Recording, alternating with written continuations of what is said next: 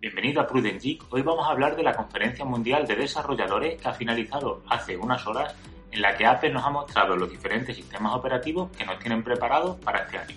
Vamos con la intro y comenzamos. Antes de nada, comentaros que tenemos un sorteo en activo. Os dejo aquí la tarjetita. Lo único que tenéis que hacer para participar en el sorteo es estar suscritos al canal y hacer un comentario. Podéis ganar un mes de suscripción a Apple Music, a Spotify o si tenéis cualquiera de estos servicios de música, podéis cambiarlo por un mes de Netflix. Durante casi todo el vídeo os voy a mostrar diferentes imágenes y vídeos para que veáis los sistemas operativos. La conferencia comenzó con Tim Cook dando el discurso inaugural hablando sobre el posicionamiento que tiene Apple contra el racismo. Vamos a presentar iOS 14. Ahora iOS 14 trae widgets en la pantalla de inicio, Vamos a seguir teniendo los widgets donde los tenemos ahora, pero es que además podemos moverlo a diferentes pantallas y que estos widgets interactúen con las aplicaciones. Ahora la App Gallery o App Library nos permite tener carpetas dentro de carpetas y que éstas se organicen de manera automática por categoría. Ahora también tendremos en iOS 14 la disponibilidad de Picture and Picture, que es la opción de ver un vídeo y usar a la vez otra aplicación. Por fin Siri se actualiza con un diseño más discreto y cuando la invocamos, esta no ocupa toda la pantalla, sino que aparece de una manera muy discreta y un bonito diseño en la parte inferior de la pantalla. Ahora también el asistente virtual responde preguntas que buscaríamos de forma natural en el buscador de Google y traduce de forma nativa cualquier idioma. Han mejorado la aplicación de mensajes en el iPhone. Podemos tener conversaciones ancladas, nuevas animaciones, responder un mensaje en concreto y también tenemos mejoras de los memojis. Incluso tenemos un memoji con una mascarilla. Recordar que hice un vídeo en el canal enseñando cómo hacer un memoji o cómo mandarlo de manera divertida. Te dejo aquí la tarjetita, échale un ojo cuando acabe este vídeo y aprende otra forma de mandar los memojis.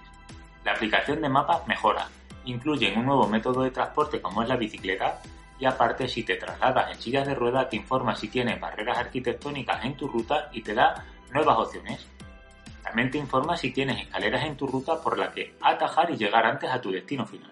Y también dos opciones muy chulas es que te informa si tu ruta se puede hacer con un coche eléctrico o si por el contrario no puede entrar en una determinada zona por ser muy contaminante. Y nos han traído dos funcionalidades nuevas. Una es CarKey que nos permite abrir y arrancar el coche con nuestro dispositivo iPhone y otra que sería App Clip que nos permite usar una aplicación sin llegar a descargarla, todo a través de un código QR. iOS 14 incluye cosas que nos han dicho durante la conferencia, como por ejemplo que Apple Music sigue reproduciendo música aunque se haya acabado tu lista de reproducción, que la app cámara toma fotos hasta un 90% más rápido que antes, que Siri está conectado a tecnología neuronal que antes solo estaba disponible en USA, y la cámara permite controlar la posición y el enfoque de manera separada. Ahora es el turno de hablar del iPad, el nuevo sistema operativo iPad OS 14. Como sabéis, muchas de las funcionalidades nuevas que incluyen el sistema operativo iOS 14 estarán disponibles en el sistema operativo iPad OS 14. Como puede ser la llamada Siri, ahora no ocupará toda la pantalla, sino como os he dicho antes, con iOS 14 aparecerá de una manera muy discreta y un bonito diseño en la parte inferior. Y lo mismo pasará con la llamada. Aparecerá una tarjeta en la parte superior y nos indicará que nos están realizando una llamada. Ahora tendremos en el iPad el sustituto de Spotlight y se llamará Universal Search. Y una función muy chula llamada Scrabble nos permitirá escribir en cualquier parte de nuestro dispositivo y pasarla con un formato determinado a cualquier aplicación de terceros. Por desgracia, aunque muchos usuarios esperábamos tener Final Cut Pro X en nuestro iPad, esto no ha sido así, no se ha anunciado y habrá que esperar a futuras conferencias. Ahora es el turno de WatchOS 7. Han incluido nuevas esferas, como viene siendo habitual, pero ahora tenemos la opción, ya por fin, de intercambiarlas con diferentes usuarios. También las complicaciones ahora tendrán más información complementaria. Han incluido un nuevo deporte como es el baile, también tendremos disponibles rutas en bicicletas y cuando estemos de ruta también nos avisará si hay escaleras por nuestro camino que nos ataje al destino final. Y por fin, ahora sí que es momento de bailar y poner a prueba este nuevo deporte, ha llegado de manera nativa la monitorización de nuestro sueño al Apple Watch. Por último, pero no menos importante, ahora cuando te estés lavando las manos, el Apple Watch realizará de manera automática una cuenta atrás de 20 segundos. Ahora es el momento de hablar de los iPod. Hay dos nuevas funcionalidades, solo dos, pero son muy importantes. Una se llama Swipe, que nos permite tener los auriculares puestos e intercambiar de trabajar de diferentes dispositivos del iPad al MacBook o del MacBook al iPhone sin tener que cambiar la conexión de los iPods. Y la segunda función es que los iPod Pro tendrán un sonido universal, un sonido en estéreo, envolvente, que detectará los movimientos de cabeza y cuello.